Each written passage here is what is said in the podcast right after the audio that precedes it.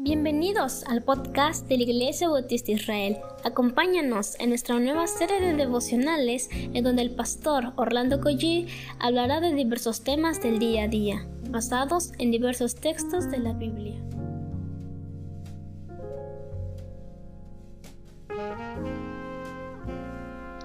¿Qué tal mis amados hermanos? Buenos días, tengan todos.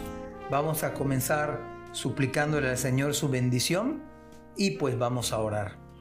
Amado Padre que estás en los cielos, te damos gracias por un nuevo día que nos permite, Señor, ver y porque ya estamos a mitad de semana, Padre, nos emociona el hecho de que vamos a ir a tu casa si nos das vida, Señor, si nos prestas salud y te pedimos que a mitad de semana, Padre, tú dirijas la vida de cada creyente, Padre, que cada persona que tenga que tomar una decisión que sea conforme a tu palabra, conforme a tu voluntad.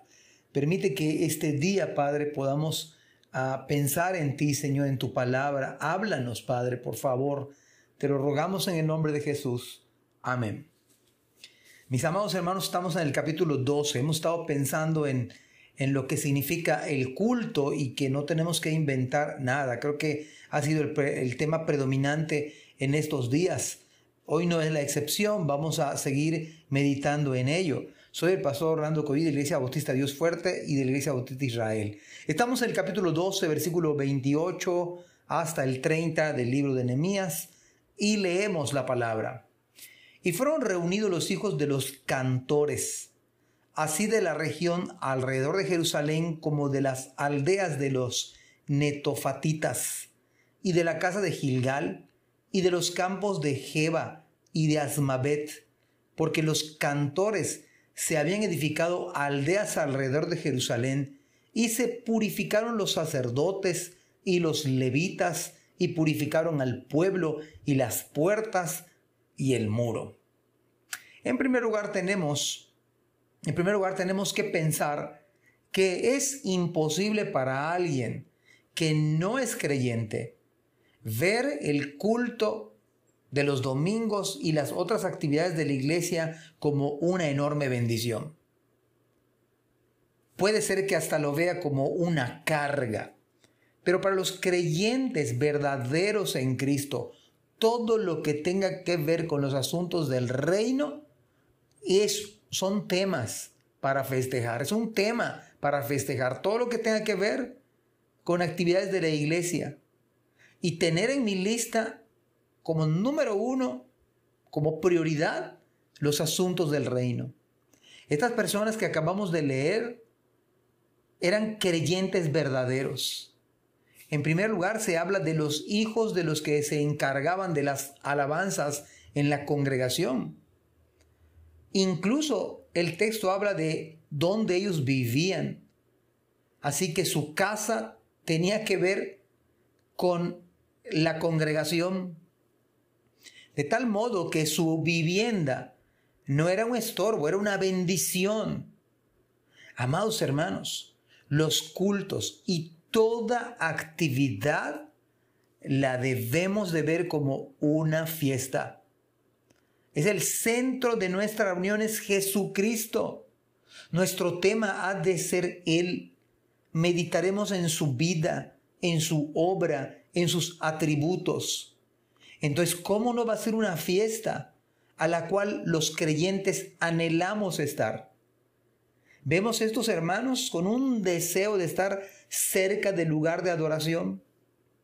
Por ejemplo, a mí me emociona que ya estamos a miércoles y me emociona porque nos acercamos al domingo que viene. Y ya estoy pensando, sin mentir, en el próximo domingo en el tema del próximo domingo y este, en, este domingo que viene. Y la verdad, hermanos, son, son domingos de fiesta.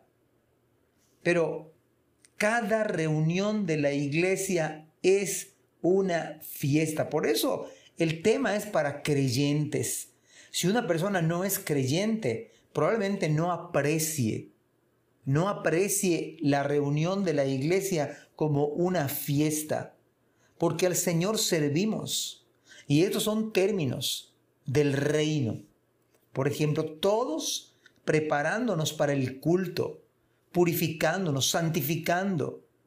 De modo que no se perderían y no nos perderíamos la dicha, porque eso pasa en el culto, la dicha, el gozo, la alegría de estar en la reunión. Es un gozo además contagioso, genuino, verdadero, debido, en este caso de estos hermanos, a que estos hermanos estaban listos para la adoración.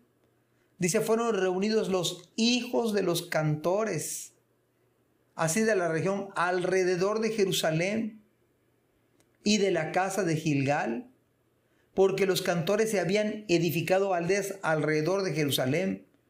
Dice que se prepararon los sacerdotes, se purificaron los levitas, todos los hermanos del pueblo, y también las puertas y todos los elementos del culto de adoración. Por eso la adoración no hay nada que nosotros inventemos en el día de hoy. Está prescrito en las escrituras. Está claro en la palabra. ¿A quién adoramos? A Cristo Jesús. ¿Quiénes le adoran? Nosotros hoy en día sus siervos. Y eso nos causa gozo. Vemos en todos los cultos y toda actividad de la iglesia no como una carga. El Señor me puede bendecir en esta reunión. Teníamos un canto antiguo, en esta reunión Cristo está. Un estribillo muy sencillo, pero esta es la realidad, eh, la promesa del Señor. Yo estoy con vosotros todos los días hasta el fin del universo. Así que es un gozo, es una felicidad. Pero solo los creyentes verdaderos anhelan estar en la casa del Señor. Y vemos como una verdadera fiesta. Y podemos decir, yo me, tiene respaldo bíblico, ¿eh? Yo me alegré con los que me decían, a la casa de Jehová iremos. Yo me alegré. Un creyente verdadero, una, una reunión en la iglesia, digamos aunque sea de manera no presencial, sino aún en línea. Hermanos, usted y yo hemos de ser los primeros y alegrarnos. Máximo, si usted puede ir a su iglesia de manera presencial si ya tenemos las vacunas con todos los protocolos. Usted debe alegrarse. Yo me alegré con los que me decían, a la casa de Jehová iremos. Porque allí envía Jehová bendición y vida eterna. O como el salmista decía, mirad cuán bueno y cuán delicioso. Utiliza una, dos palabras que tienen que ver con los sentidos del gusto. Cuán bueno, cuán delicioso es habitar los hermanos juntos en armonía. O como viene el Salmo 95, venid, aclamemos alegremente a Jehová. Cantemos con júbilo a la roca de nuestra salvación. Para un creyente verdadero, las actividades de su iglesia no son una carga. Si eres joven, va a ser una bendición estar en tu grupo de jóvenes. Si eres hermana en Cristo, va a ser una bendición estar con el ministerio de mujeres. Si eres un creyente verdadero, verás la manera de cómo estar en un grupo pequeño, porque es una bendición. Los tiempos de oración, ya sea en la mañana, en la noche, pero para un creyente verdadero, estos, los asuntos del reino se convierten en una fiesta espiritual. Amados hermanos, verdaderamente que usted se emocione juntamente conmigo a la luz de la palabra preparémonos, purifiquemos nuestras vidas para este culto que se acerca y dispongámonos para ir a cantarle al único y sabio Dios. Sea honor y gloria por los siglos de los siglos. Amén. Dios les bendiga. Gracias por escuchar este podcast. Te invitamos a compartirlo y a seguirnos en nuestras redes sociales para que no te pierdas el contenido que tenemos preparado para ti. También nos puedes encontrar en nuestra página web www.ibismerida.org y contáctanos al correo ibismerida.gmail.com. Gracias por acompañarnos. Hasta la próxima.